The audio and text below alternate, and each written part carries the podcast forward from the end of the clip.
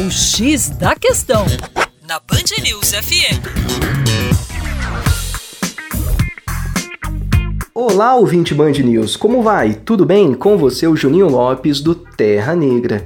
E olha que notícia interessante, agora no mês de julho de 2017, a União Europeia suspendeu a venda de botes infláveis e motores para barcos para a Líbia principal ponto de partida de imigrantes e refugiados que tentam cruzar o Mediterrâneo em busca de asilo na Europa.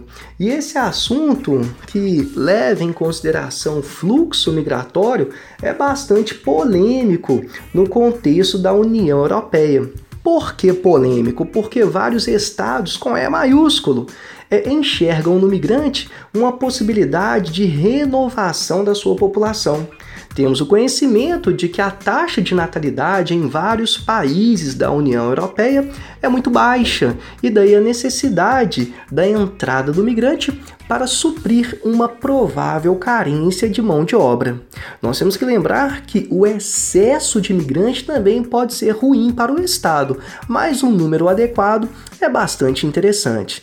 Por outro lado, boa parte da população, principalmente a população com um caráter mais nacionalista, não aceita muito bem a figura do migrante, uma vez que o migrante poderá significar a saturação dos serviços públicos que são de qualidade, assim como quando em excesso, poderá também contribuir para o aumento da violência em vários países do bloco.